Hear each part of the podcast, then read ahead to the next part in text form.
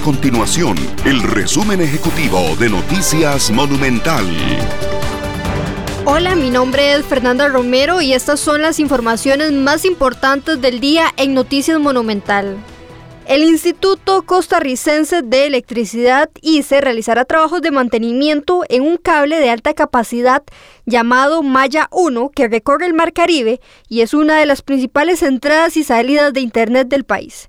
Estos trabajos provocarán atrasos en la conexión a la red de Internet y llamadas nacionales e internacionales entre el sábado 30 de enero a partir de las 10 de la noche y el domingo 31 de enero a las 8 de la mañana.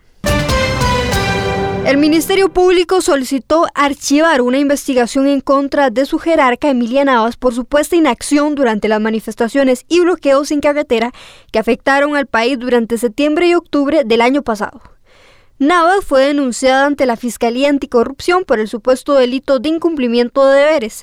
La queja fue presentada ante la Secretaría de la Corte Suprema de Justicia y posteriormente fue remitida al Ministerio Público para su investigación. Estas y otras informaciones usted las puede encontrar en nuestro sitio web www.monumental.co.cr. Nuestro compromiso es mantener a Costa Rica informada.